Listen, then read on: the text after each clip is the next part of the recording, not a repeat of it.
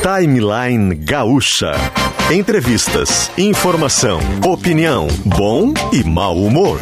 Parceria Iguatemi Porto Alegre, Fiat e ESPM.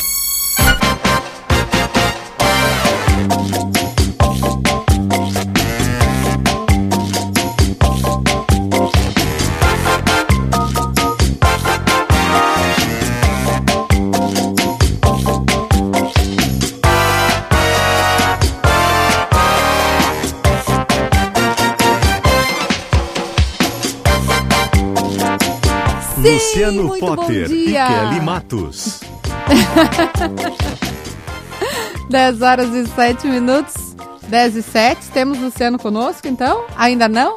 Vamos lá, então. Muito bom dia, sejam todos bem-vindos ao Timeline Gaúcha. Neste dia cinza, é verdade, a chuva virá. Cleo Kuhn já informou pra gente. Hoje é dia. Temos Luciano? Temos Luciano, então. Bom dia! Bom dia, Kelly, como estamos? Tudo bem? Tudo bem? Faça as honras, faça as honras, porque eu só dei bom dia e disse que o, o dia tá cinza. O dia tá cinza com uma temperatura agora neste exato momento de 17 graus, com a sensação térmica um pouquinho mais baixinha de 16 graus. Este é o Timeline, o Timeline de hoje chega e chega firme e forte junto com os nossos queridos patrocinadores. Tá com a gente Iguatemi, Dia dos Namorados Iguatemi, onde você encontra presentes especiais, concorre a um carrão e se apaixona por fazer o bem. Giro Fiat, você rodando sempre de Fiat novo e vestibular ESPM 2022, prova dia 3 de julho, 3 de 7.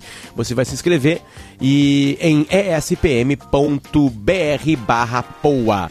Também com a gente hoje aqui no queridíssimo timeline do dia 26 de maio de 2022, Corém RS Enfermagem, a maior força de trabalho da saúde no Brasil, reconhece, atua e valoriza. Também com a gente, Clínica Alphaman, disfunção erétil e ejaculação precoce tem tratamento sim.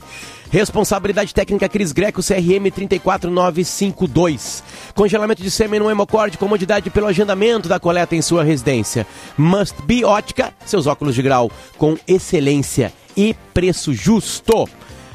RecPay, tag para pedágio, baixe o aplicativo e diga adeus às filas. Para procurar o aplicativo de RecPay na sua loja de aplicativos, Rec se escreve R-E-K, o Pay é o Pay de inglês, né? P-A-Y. Pro- Procura por lá, baixa para facilitar a sua vida e venha para Tricofest. Já tá rolando, começou dia 13 de maio e vai até o dia 19 de junho. E o Venha é Venha para Nova Petrópolis, sempre de sexta a domingo, Kelly. Na equipe técnica hoje, Daniel Rodrigues, Christian Rafael, Domingo Sávio e Eduardo Polidori, que é o homem que vai mudar o jazz agora aqui para Kelly Matos falar. Eu tô fazendo uma encomenda de jazz para Eduardo Polidori, que ele tá buscando aqui uma encomenda de última hora, porque neste exato momento o grande, grande, grande Daniel Escola está indo para concluir Ufa.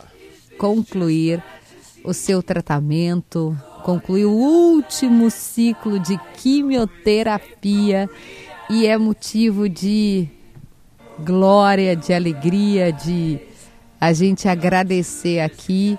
Ele e a Gabriela Bordacha aqui estão, né, já sinalizaram pra gente aqui, a Gab tá na, tá na escuta. E eu quero dedicar, vou parar de falar inclusive, porque é uma heresia falar em cima do Queen, né? Vamos ouvir um pouquinho, porque é em homenagem a Daniel Escola e Gabriela.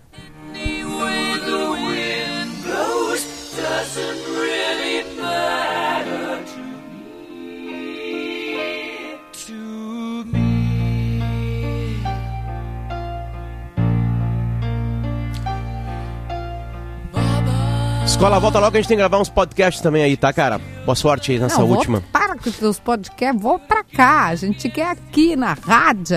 Na rádio, Ah. como diz a minha avó, na E, rádio. e como diz Daniel Escola, tem que seguir por aqui. A gente muda o jazz agora para um jazz mais sério, Polidori, porque o assunto é sério. Primeiro, quem apresenta o assunto rapidamente é Kelly Matos. Que que é essa, Kelly? Ah, Que vamos PEC lá. é essa? É, a gente está falando de um projeto que está em discussão ainda. A PEC é proposta de emenda à Constituição que poderá mudar a forma como a universidade pública se relaciona com os seus alunos. Pode haver uma cobrança de mensalidade Isso ainda não foi discutido em que termos, né? Se seria para determinados. O corte seria a renda, o corte seria uh, o, o, tipo de curso. Isso não está definido e muito menos decidido. A gente está na fase de discussão. E o melhor lugar para discutir isso, Luciano, é o Congresso Nacional. Quando a gente elege um deputado, um senador, é justamente para que ele possa nos representar para fazer melhorias também na educação. Então, é uma proposta de emenda à Constituição, está bem no início, está na fase de verificar se ela é constitucional ou não, ela passa por uma série de comissões e só depois a gente vai ter sim essa proposta, se for adiante, lá no plenário. Por isso que o deputado federal general Peternelli, do União Brasil de São Paulo, está com a gente aqui, que é autor da PEC. Como é que estamos, general? Tudo bem? Bom dia. Um bom dia, é uma satisfação estarmos conversando aí com a Rádio Gaúcha e elucidando e trazendo a população para participar das decisões da Câmara. Isso é fundamental. Perfeito. Eu estou à disposição para falar sobre a PEC. Tem muita, muita dúvida sobre isso e a principal delas é quem vai pagar as universidades federais públicas ou estaduais públicas, né? Quem, quem, quem pagará? Quem, quem será a pessoa que vai ter que pagar a mensalidade? Isso daí, é, primeiro é interessante, a gente sabemos qual é a origem do porquê dessa proposta.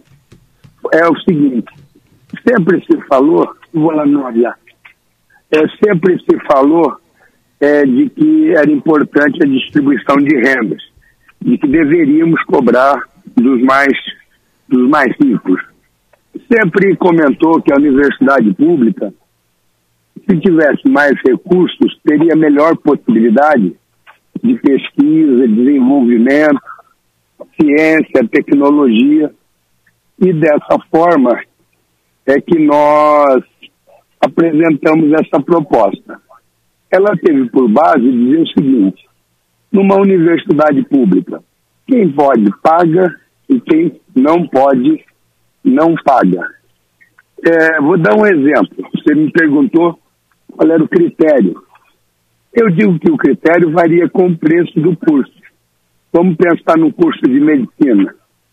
É, sempre se tem que o curso de medicina é um dos mais difíceis e normalmente quem acaba entrando é quem tem recursos. Então o que acaba ocorrendo é que quem mantém essa universidade é o recurso público. Então essa grande massa é, que nós temos, que paga seus impostos, que executa as atividades, é que mantém a faculdade de quem tem recursos. Então, essa proposta é simples.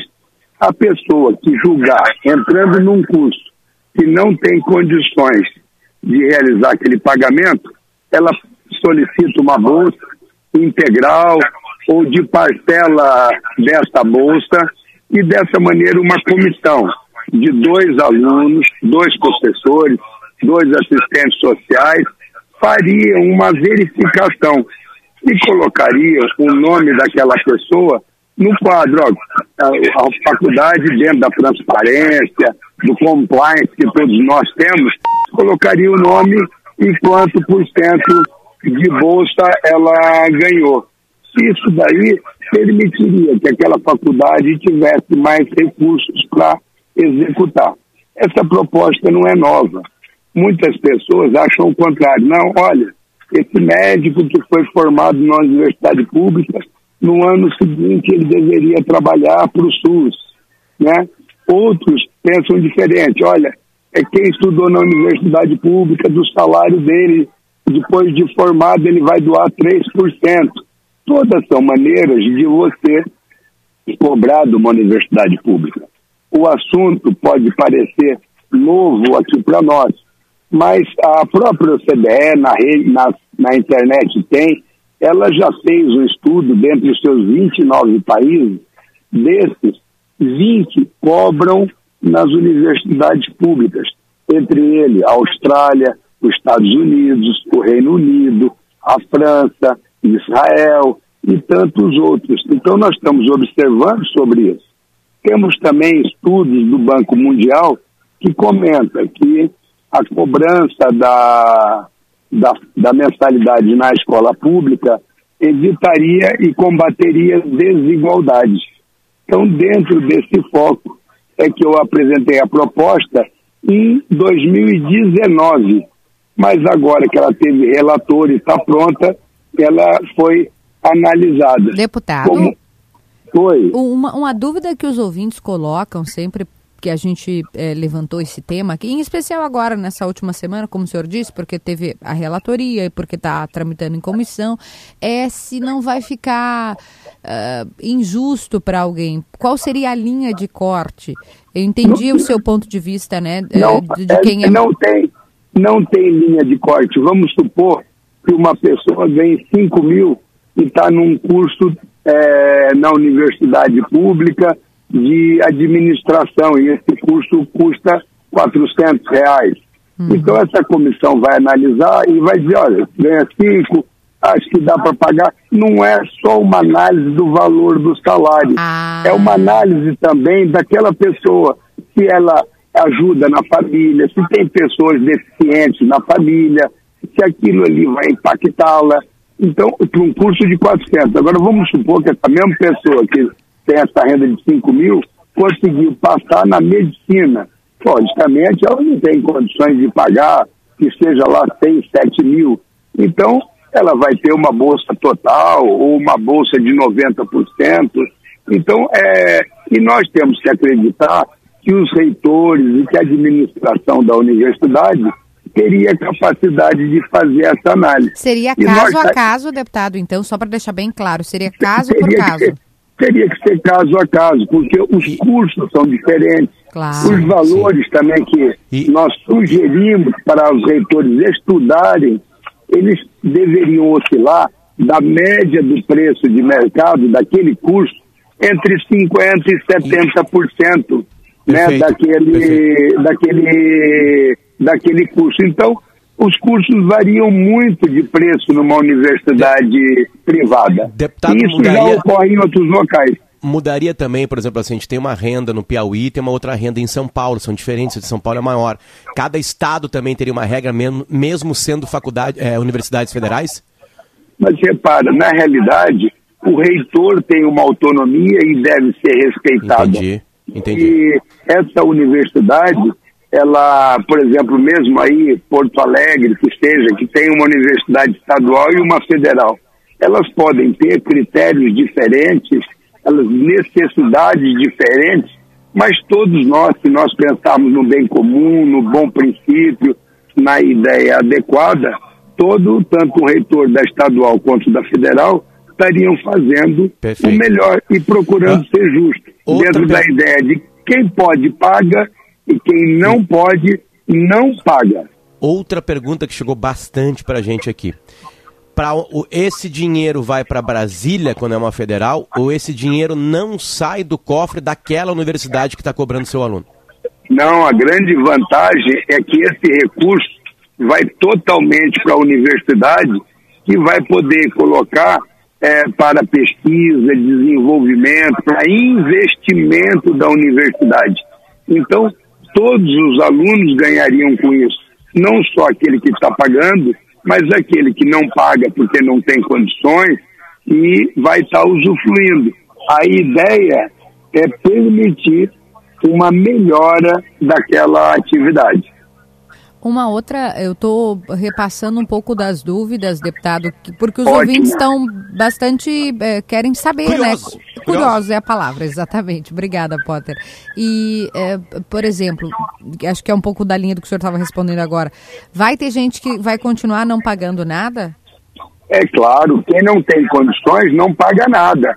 O que nós estamos querendo evitar é que essa população, os mais humildes, que pagam os seus impostos, que é, pegam, ga- paga imposto de telefonia, de comida, de material, de transporte, de roupa, todos esses impostos acabam sendo Ah. utilizados numa faculdade pública. Então fica o pobre custeando o- uma universidade para quem tem recursos. Então é uma sugestão a debater para buscar alternativas para que isso daí possa ser adequado. E pode ocorrer o pagamento depois, como nós falamos em serviço ou percentual dos salários futuros.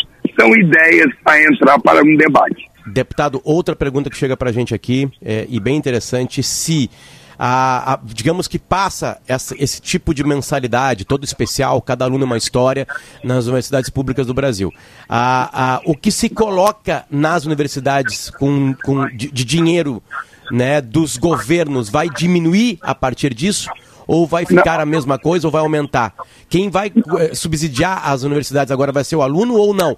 Continua entrando todo o dinheiro federal e além disso tem a mensalidade.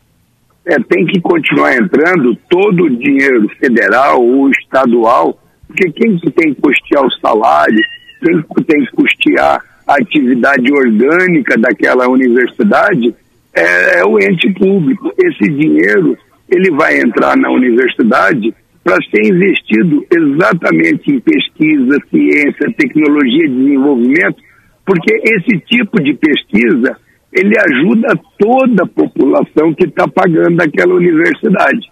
Perfeito. É, Perfeito. não é justo que essa população toda, né, que contribui com seus impostos, acabe custeando um curso de medicina em que as pessoas que estão lá é, têm condições de pelo menos pagar é, uma parte desse custo que a universidade tem. Então é uma ideia para debate e nós estaríamos alinhados com o que a própria OCDE já realiza, com o que o Banco Mundial e já tem editoriais antigos nessa mesma linha, permitindo eh, que se tenha uma distribuição mais adequada eh, de renda e de impostos.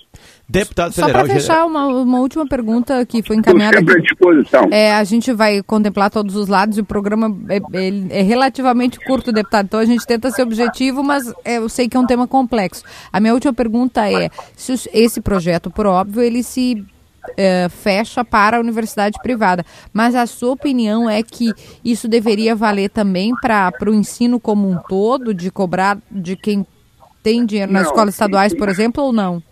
Não, nós temos essa proposta é para a é, a universidade. Agora, repara, muitas vezes o ensino público foi deteriorando ao longo do tempo que muitas pessoas fazem de tudo para matricular o seu filho numa escola privada, nessa educação básica. E nós temos que reverter. A educação é o fator mais importante para um país. E todo o apoio, toda discussão que nós pudermos fazer é melhor. Eu mesmo disponibilizo na rede o material da educação infantil, todo o conteúdo gratuitamente. E sugiro que as prefeituras dos vários municípios imprimam aquele material quando necessário para os alunos, através de propaganda colocada na capa. O supermercado da cidade, o posto de gasolina, o Banco do Brasil, Caixa Econômica, Santander, Itaú e, e outras, a indústria, né? Eles poderiam eh, fornecer o material didático para essa criança de 3, 4 e 5 anos. Nesse caso, é, tem que ser tudo gratuito, porque a primeira infância é quando os neurônios das crianças, através dos dendritos, vão formando as sinapses, que é a sequência do raciocínio lógico. Uma criança bem estimulada, com 3, 4 e 5 anos, Sim, ela sim. não terá problema no decorrer da sua vida e vai ter uma menor evasão escolar. Perfeito. Essa é a voz de deputado, do deputado federal general Peternelli, da União Brasil de São Paulo, né? Sobre essa PEC de cobrança nas universidades públicas. Obrigado, general. Volte sempre Obrigado à Rádio Gaúcha, um forte abraço a todos os gaúchos. Eu tenho um neto gaúcho com muito orgulho. Coisa um forte boa. abraço. Obrigada, deputado. Obrigado. Bom trabalho.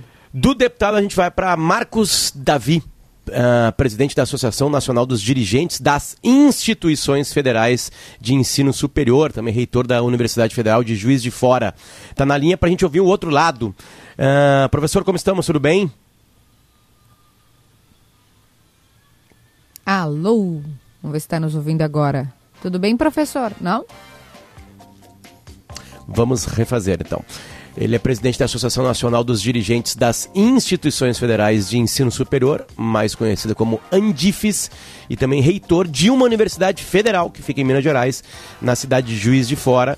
E ele vai entrar com a gente aqui, o Marcos Davi, para dizer por que, que não tem que ter, imagino, Kelly, cobrança nas universidades Claro. públicas. E né? isso é discussão, né, Potter? É importante. Agora sim. Professor, tudo bem? Bom dia. Bom dia. Tudo é um bom? prazer estar participando com Prazer vocês. é nosso. Professor, ouvimos agora aqui o general Peternelli, deputado federal, né, autor da PEC, e a gente queria ouvir, eh, eu não sei se é exatamente o outro lado, tem muitos poréns nas respostas dele, né, pra gente aqui, e eu queria que o senhor, eu vou fazer a mesma pergunta, tem que ter cobrança de mensalidade eh, em universidade federal? Bem, a- o nosso entendimento é que não, é que essa proposta tem um equívoco na sua essência, é, na compreensão de qual que é o papel da educação pública de um- uma forma geral e da educação superior de uma forma específica no projeto de um país que nós pretendemos construir. Ah, quando a gente trata desse tema, professor, claro, tem um, um pouco também de ideologia, de polarização, mas talvez seja algo que a gente precise discutir com critério, com, com argumento técnico. Aliás, várias discussões são importantes. Não, eu não acho que ideologia não seja importante, eu acho que é importante também, mas que dados o senhor traz para a gente que a gente possa deixar claro para quem está nos ouvindo é, o quão importante é que a gente torne, eh, que a gente, aliás, faça permanecer a universidade gratuita para todos. Vamos lá. Eu vou começar por um argumento mais geral Perfeito. É, não diria que é um componente puramente ideológico, mas é um componente de compreensão é, de uma construção de um país. É, o primeiro equívoco que eu vejo na proposta é o entendimento do que, que é uma universidade. Uma universidade, ela não é um sistema de prestação de serviço cujo aluno é nosso cliente. Uhum. Isso é uma visão totalmente equivocada e míope.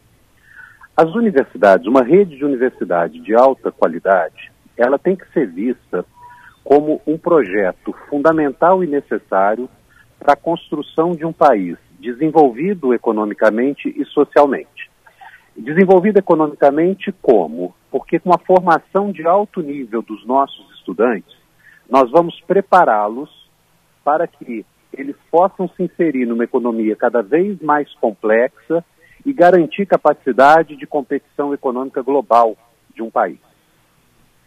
E socialmente, porque quando você é, forma pessoas comprometidas com a construção de um país mais justo, um país que supere as suas desigualdades, você está construindo um país efetivamente é, desenvolvido. O erro que tem nessa proposta é entender que quando nós estamos formando um estudante, nós estamos prestando um serviço para aquela pessoa, para que ela se beneficie como profissional. Isso está equivocado. A universidade não é um sistema cujo cliente é um aluno. A universidade é um sistema cuja sociedade é o beneficiário. O nosso grande indicador não é o aluno formado, é a nossa participação de jovens com uma formação educacional de qualidade para construir um país desenvolvido econômico e socialmente. Quando eu percebo desse jeito, fica claro que educação pública é uma política pública e sendo uma política pública tem que ser financiada pelo Estado. Eu não posso entender que ela que educação pública é um serviço cujo beneficiário é o aluno. Educação pública é uma política pública cujo beneficiário é a sociedade. Então acho que esse é um primeiro ponto fundamental.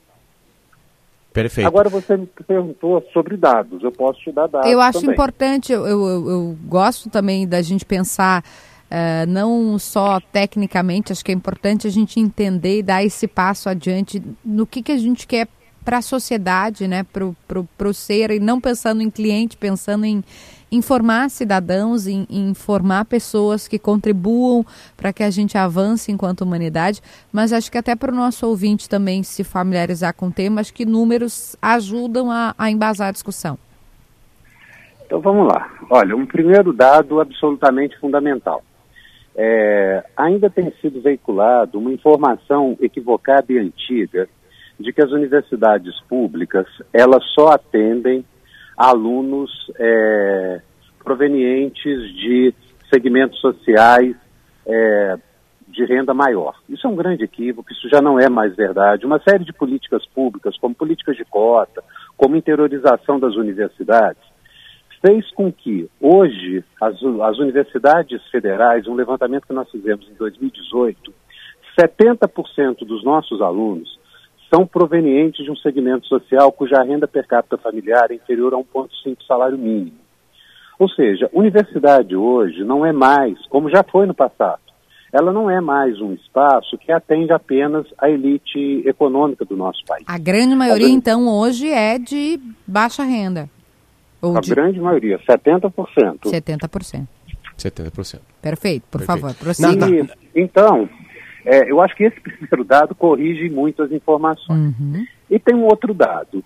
A, a educação superior de qualidade, ela é um sistema naturalmente caro. E para dar um dado que vocês vão perceber claramente, se nós pensarmos as instituições particulares que oferecem ensino superior de qualidade, elas apresentam mensalidades de valores muito elevadas, inacessíveis até para grande parte da classe média brasileira. Uhum. Então, quando eu penso que as universidades públicas hoje, elas conseguem manter qualidade. Nós conseguimos ter na nossa estrutura hoje qualidade, porque nós temos um quantitativo expressivo de pesquisadores doutores trabalhando nas nossas instituições, uma infraestrutura de laboratórios para oferecer educação superior de qualidade. Esse sistema é um sistema caro. E se eu fosse custear isso, cobrando dos estudantes, aí sim eu criaria um sistema absolutamente elitista, porque a parcela da população que pode pagar por esse serviço com os custos que ele representa é muito pequena. É aquela parcela da população que utiliza o sistema privado, é de qualidade. Eu estou falando porque temos que Não, separar eu o sistema acho muito importante isso que o senhor disse, porque aí você, ah, ao colocar, ah, pelo que eu entendi do argumento, né? Ao colocar esse valor, você vai tornar inacessível para determinada parcela, né? Ah, mas os mais ricos têm que pagar sim, mas entre os mais ricos e os mais pobres tem uma grande parte da população. Foi isso que eu entendi. E, e são os mais ricos mesmo. Eu não estou. hoje, uma faculdade particular de alto nível priva- é, que cobra, você vê que ela tem como público apenas uma parcela muito pequena da sociedade com condição de acesso a ela. A classe média brasileira, que tem a possibilidade de oferecer educação superior de qualidade para os seus filhos, ela conta com a universidade pública também. Então, ah, mas ele vai conseguir pagar. Não, não vai conseguir pagar. Se eu colocar tarifa pública, como a lei determina, que cubra todos os custos, ele se torna inacessível. Professor, Então, eu acho que esse. Sim. de- de- deixa eu fazer o advogado do diabo, porque eu fiz isso na primeira entrevista. Né? É, é, e essa é a parte boa de ter apresentadores burros no programa, porque a gente faz perguntas imbecis que talvez sejam importantes. Né? Quando a gente conversou com o general Peternelli, agora aqui, o deputado autor da PEC, ele disse que vai ter um estudo de aluno a aluno. Né? É, a- aparentemente, 70% dos alunos não pagariam mensalidade. Mas os 30% que poderiam pagar, eu estou sendo bem grosseiro nos números agora aqui, né? Que o senhor falou que 70% são de renda baixa, né? Então tem esses 30%, que eu sei que tem várias camadas neles, né? É, que é um estudo de aluno a aluno. É, e ele disse também que esse, o dinheiro de recursos públicos que hoje vão para as universidades não vão parar. Que se, seria um dinheiro a mais. Dinheiro a mais à faculdade, né? Isso, isso pode ser bom se, se só a camada que, que está nas federais e públicas, essa camada mais rica, que até poderia estar estudando em, em faculdades particulares, mas preferiu estar ali para não pagar mensalidade, porque tiveram condições também de chegar né, nela, passar para um vestibular que é um funil muito apertado. É, mesmo assim, é ruim que alguém muito dinheiro pague pra, e ajude a universidade que a pessoa está ali? Olha só, é, é o risco deste argumento. Ele parece uma, uma, uma solução é, simplória para uma questão que é muito mais complexa. Então, vamos lá. É, você mesmo falou. Quando eu falei de 70%, é, nós temos 70% num segmento social cuja renda per capita é inferior a 1,5 salário mínimo.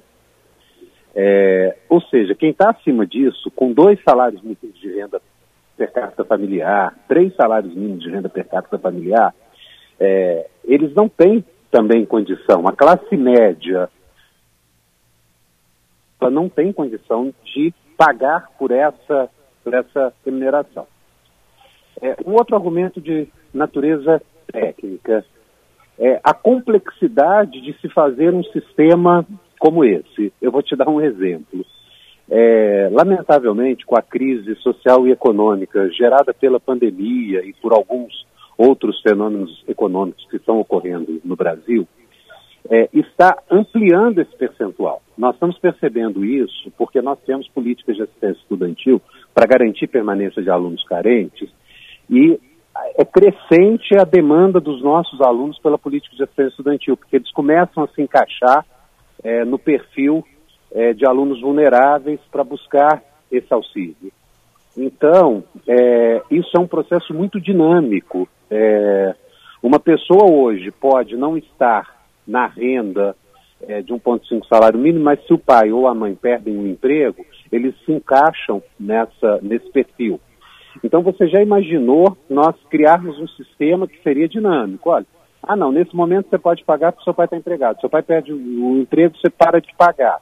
Então, não é um sistema tão simples, não é um sistema estático que eu defino no início, isso vira, isso passa a valer para 5, 6 anos de uma graduação. Perfeito, É. perfeito. E uma É. outra questão, é uma questão de gestão. Você já imaginou uma universidade com dupla entrada? Eu tenho os alunos que pagam e os alunos que não pagam. É, As universidades federais hoje, com o grande arroxo orçamentário que nós estamos vivendo, e nós não podemos perder, é, eu tenho que falar sobre isso, é, eu até acredito que o, o deputado possa ter a boa intenção de estar pensando em, re- em recursos adicionais para as universidades, mas lamentavelmente as experiências que nós temos é que quando são é, identificadas novas fontes orçamentárias, a primeira ação do governo é cancelar a sua dotação, é, as suas dotações originais. Olha, eu já arrumei uma outra receita para você, eu corto. As universidades têm receita própria. Nós geramos receita própria através de projetos, de convênios. E existe uma série de medidas do governo que ele olha a universidade que está arrecadando muito e é, cria dificuldades para o repasse dos recursos do Perfeito. Tesouro, porque você já está tendo receita própria. Então, mesmo que essa seja uma intenção anunciada pelo deputado, lamentavelmente a experiência não nos mostra isso. E nós Perfeito. não podemos perder de vista que essa discussão está sendo feita num dos momentos de crise fiscal mais grave do Brasil. É, o que interessa, o que está interessando hoje, que é uma preocupação da equipe econômica, é que nós estabelecemos uma política de teto de gastos que não comporta todos os gastos do Estado brasileiro. É, há três anos nós não conseguimos cumprir o teto de gastos no Brasil, 2020, 2021 e 2022. É, tivemos medidas que permitiram que o Estado operasse fora do teto. É porque não está cabendo a despesa pública dentro do teto. Aí eu te pergunto, ah, eu identifico uma nova receita para as universidades, no momento em que o teto não está sendo suficiente para cobrir os gastos. Eu não acredito, pela experiência que nós temos, que imediatamente isso não será compensado. Então vamos tirar as despesas da universidade para aliviar o teto. Professor, É, É, é- é um grande assunto, a gente tentou dar o mesmo tempo para as duas pessoas né, que defendem o- as coisas, as ideias diferentes, e acho que ficou bem claro aqui ah, prós e contras aqui, né? E a gente vai, claro, ah, e a Gaúcha faz isso há 90 anos, ampliar essa discussão por aqui para quem nos ouve e as milhares de pessoas que nos ouvem ter, ter uma opinião mais formada sobre isso. Muito obrigado, professor Marcos. Volte sempre à timeline. Obrigado pelo seu tempo aqui eu com a gente. à disposição. Obrigado a vocês. Professor Obrigada. Marcos Davi, presidente da Associação Nacional dos Dirigentes das Instituições Federais de Ensino Superior, a Andifes, também reitor da Universidade Federal de Juiz de Fora, lá em Minas Gerais. E a discussão não se encerra aqui, né, Potter? É por isso que está no Congresso. A gente precisa discutir. E a Gaúcha faz isso, como tu disseste, há 95 anos, traz vozes para que você que está aí do outro lado ouvindo forme a sua opinião. Daqui a pouquinho a gente volta com o Sorocaba.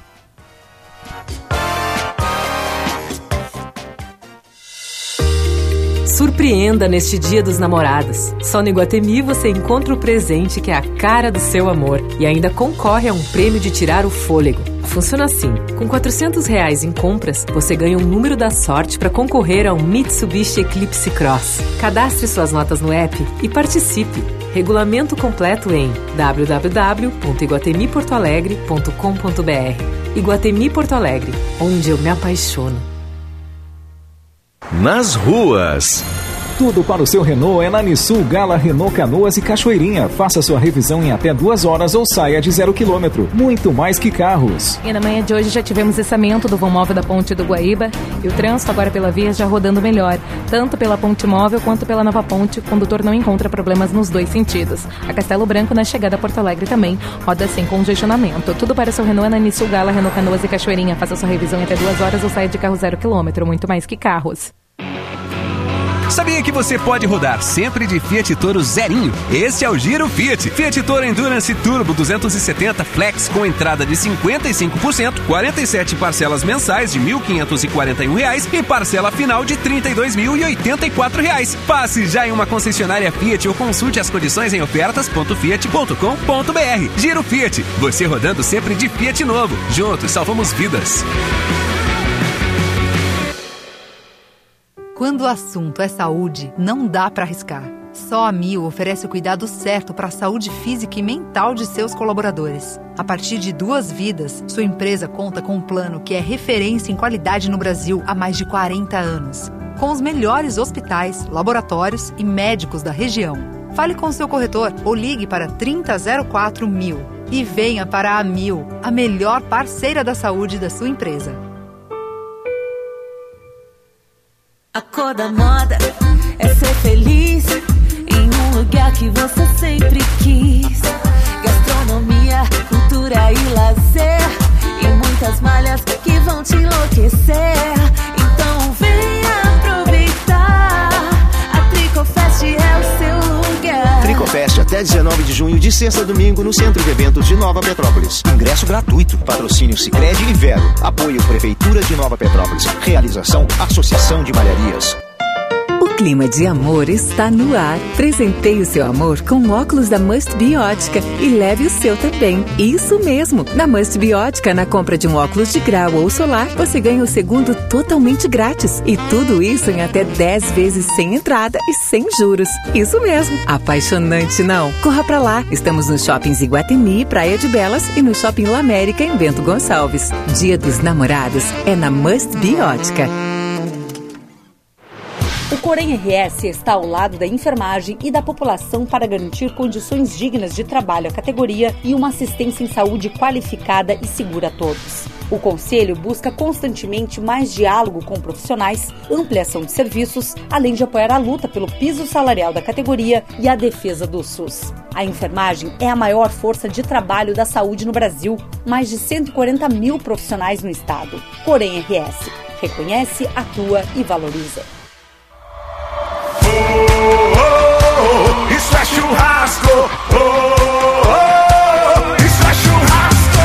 Oh, oh, isso é churrasco. Oh, oh, isso é churrasco. O cavão tá estralando, joga a carne na grelha.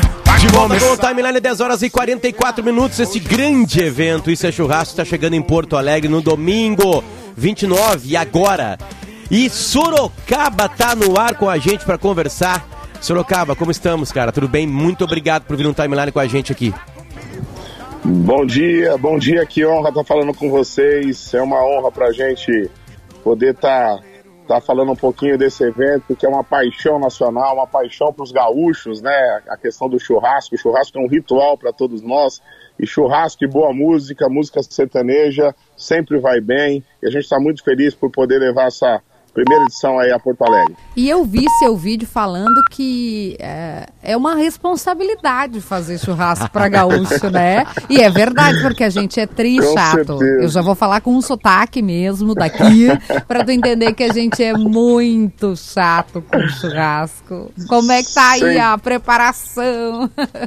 Sem dúvida, é uma responsabilidade, é um dos maiores desafios levar esse churrasco a Porto Alegre. E é- é, assim, eu costumo dizer, existem várias experiências possíveis com churrasco, né? É como você, de repente, comer um peixe. Você pode comer um peixe no restaurante japonês, pode comer um peixe no, no na, na peixaria, quer dizer, tem várias, tem no restaurante italiano. É, é, esse evento em si, a gente trabalha várias frentes do churrasco. Lógico que tem a frente brasileira, a frente gaúcha, a frente gourmet nesse sentido, mas também tem a frente do American Barbecue. Então a gente está levando uma experiência diferente, as carnes mais defumadas. Então é um evento bem versátil nesse sentido, assim. é, é um desafio, como você diz, é um desafio porque para mim, sem sombra de dúvidas, o gaúcho é o melhor churrasqueiro do mundo, longe do segundo colocado, pro meu paladar. Ninguém pega os gaúchos. O mais né? chato Mas- é, o, é o que tá aqui. O churrasqueiro mais chato que eu conheço está É. nesse programa e vai falar contigo agora. Porque ele fica assim: ah, não, mas isso aqui, eu, eu vou falar uma, uma heresia que eu cometo, um pecado, que é cortar a gordura da picanha, por exemplo. Ah, não pode. mas eu só corto depois de feita, porque eu sei que na hora, eu corto na hora de comer, Sim, e- gente. e ele fica bravo comigo, ele fica furioso. Certamente tu tá falando do Rodrigo Adams, né? O autor do Assim Assado, que tá na gente com a linha aqui. Ro- Adams, faça a pergunta pro Não Sorocaba, é. por favor. Tu que faz o Assim Assado, bom dia pra ti Bom, também. bom dia, bom dia para a audiência da Gaúcha, bom dia Sorocaba, muito legal esse Bom evento. dia. Aqui tá falando um entusiasta também da, da cultura do assado, tem o meu programa na internet chamado. Assim Assado. Te pergunto, tia, legal. ah, há muito tempo vocês vêm para cá, agora com essa responsabilidade do churrasco. Quero saber de uma coisa, Baitaca, vai estar na barca, senão não me adianta. cara, eu sou muito fã do Baitaca, cara. É incrível como esse cara tem, é autêntico, é um cara querido, é um cara que é um cara que a gente curte demais. Eu, eu sou apaixonado nele, assim, é um cara que. que porque o, o Rio Grande do Sul é um dos poucos estados, já que a gente roda o Brasil, Brasil inteiro, que sustenta suas tradições e tem muito orgulho, que vem desde as crianças, né, na- nos eventos, nas festas que acontecem por aí, né, é, até, o, até o povo mais velho. Isso não acontece em qualquer estado. E o Baitaca é um representante dessa cultura, um amigo querido, uma pessoa que, que, que sem dúvida conversa com o churrasco, conversa com a cultura gaúcha. Inclusive gravei com ele, viu, Rodrigo? Sim, Gravei por isso que eu fiz a brincadeira, uma parceria que a gente vê aí que o pessoal aqui do Sul aceitou muito bem, né? Então eu achei bem, bem Sem legal dúvida, brincar contigo em dúvida. relação a isso. Não, e legal porque tenho- a- eu- o pessoal poderia achar, Sorocaba, ah, mas o pessoal do sertanejo. E que nada de você, Michel Teló, Henrique e Juliano vieram aqui, fizeram um tributo, cantaram Querência Amada.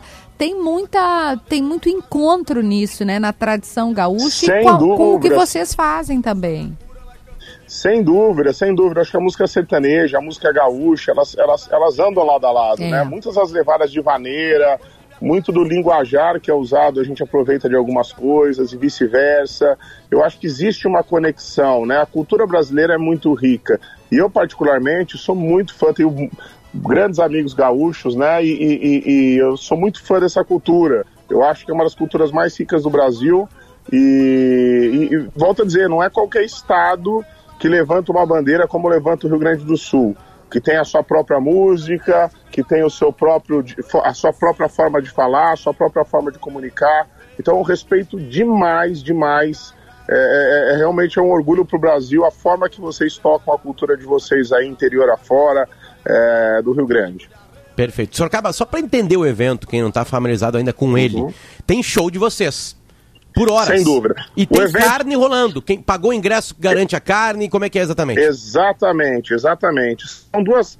Na verdade, a gente conectou essa paixão que a gente tinha em casa de fazer um bom churrasco e tocar um violão, tocar para os amigos. É porque o churrasco, volto a dizer, para o brasileiro é um ritual, né? Para o gaúcho, para o brasileiro de forma geral, é aquela coisa de você passar uma tarde gostosa, um domingo com a família. E a gente resolveu amplificar isso para esse evento que é o Isso é Churrasco, né?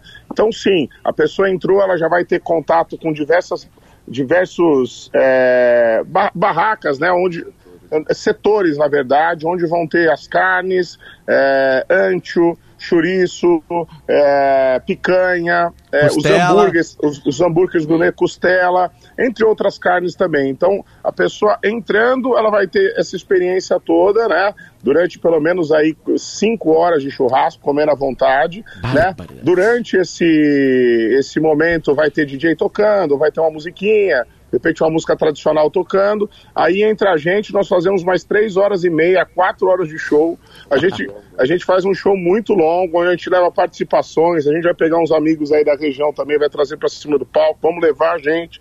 E a gente faz um show diferente. Pra você ter uma ideia, o Fernandinho faz até arroz carreteiro Cara, em cima do eu ia, palco, tem hora. eu ia fazer essa pergunta, porque alguém soprou aqui no WhatsApp e falou assim: eles cozinham também. Eu falei, eles? Eu É. falei, vocês. O Fernandinho, Que o Fernandinho tem um, um certo ponto do show que ele junto lá e- com o pessoal começa a preparar um arroz carreteiro, a receita dele, né? Com o resto das carnes que ficam lá e tudo mais, como a gente fazia em casa, né?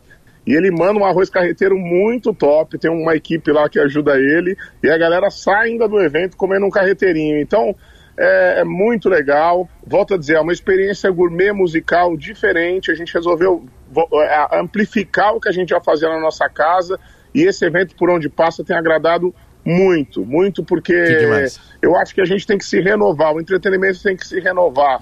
Você vê só a pessoa cantando, legal, tem espaço para isso. Você vê o sujeito cantar com bico de luz, ou tem espaço para isso. Mas, cara, também tem espaço para a pessoa ter uma experiência tão profunda no nível de comer bem e escutar um show, prestigiar, porque é um evento que você acaba prestigiando os assadores da região, né, os, os churrasqueiros da região. Então, é gera interatividade entre esses caras. A gente também fica muito feliz, é, é, acaba conhecendo esse time todo e eu acho que agrega, um evento agregador. Perfeito. Sorocaba, é, é, deu água na boca, na real. Nossa, eu, real, quase porque- 11 da manhã eu já tô pensando o- naquela carne o- eu vou o- ficar louca. O evento é no horário perfeito do churrasco de domingo. Ele é às 13 horas, é a uma da tarde. Vai acontecer na Marina Navegante São João. E o aplicativo, a- a- o site para comprar o site, o, o ingresso é Vamo App. Vamo App. O app com dois P's.com vai achar por ali o Isso é Churrasco. Também tem o Isso é Churrasco nas redes sociais, né? Pode procurar no Instagram, vai achar ali o Isso Churrasco, vai ter os links para comprar o ingresso. Tenho certeza Mas tem que a casa vai ingresso estar lotada. ainda, né, pessoal? Pra Ainda quem tem. tem. Porque, ó, vou falar aqui outro. É, é churrasqueiro ou é assador?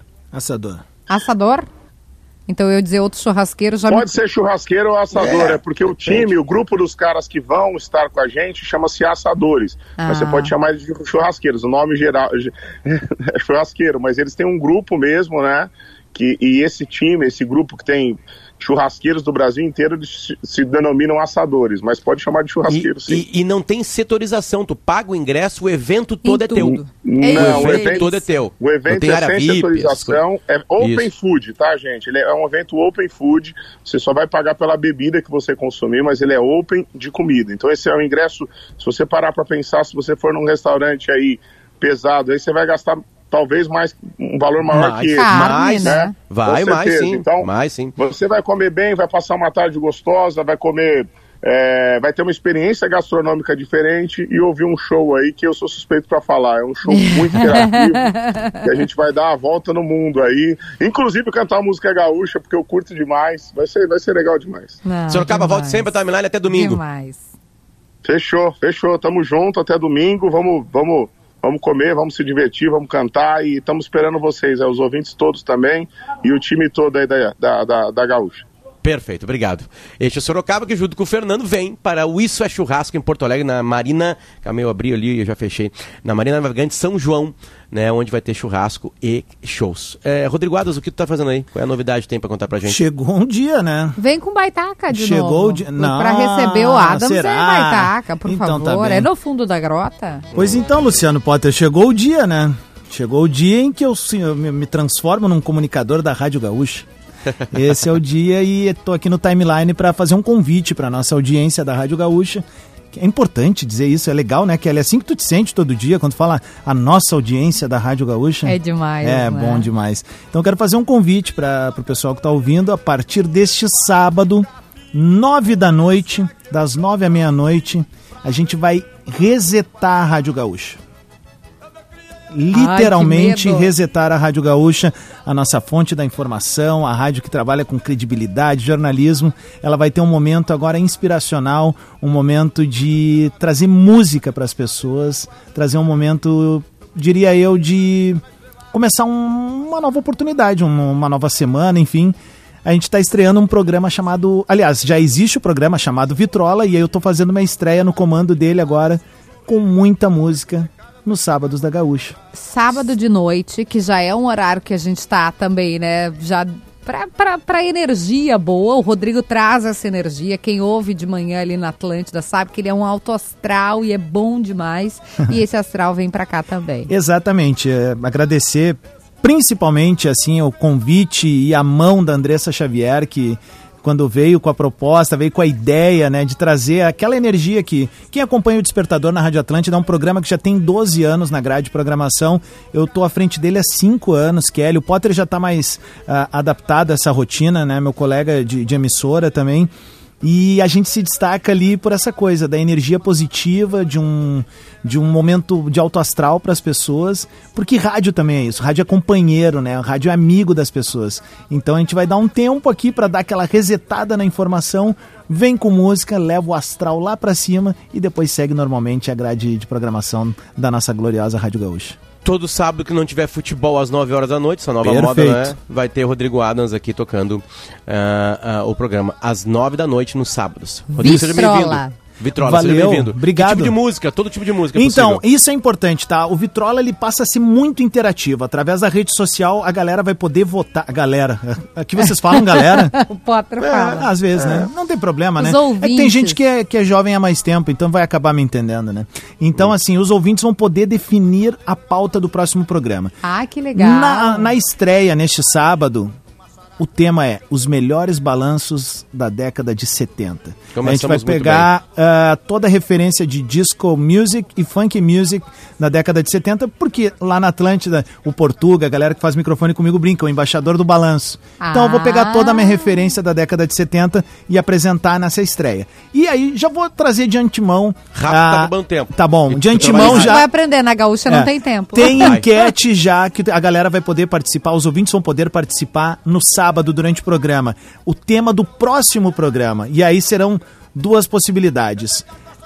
Versões originais versus covers ou One Hit Wonders. São aquelas bandas que fizeram um sucesso e sumiram na neblina. Seja bem-vindo, Rodrigo Adams. Valeu, obrigado. Beijo pra ti. Valeu, tamo junto. Bola. Obrigado. Valeu, gente. Valeu, Kelly. Valeu, Jacques Beijo. Machado. Acabamos o programa estourando e conseguimos colocar aqui quatro entrevistas. We are the champions. Tchau, tchau. Ouça a Gaúcha a qualquer momento e em todo lugar. O programa de hoje estará disponível em gaúchazh.com e no Spotify. Timeline Gaúcha. Entrevistas, informação, opinião, bom e mau humor. Parceria Iguatemi Porto Alegre, Fiat e ESPM.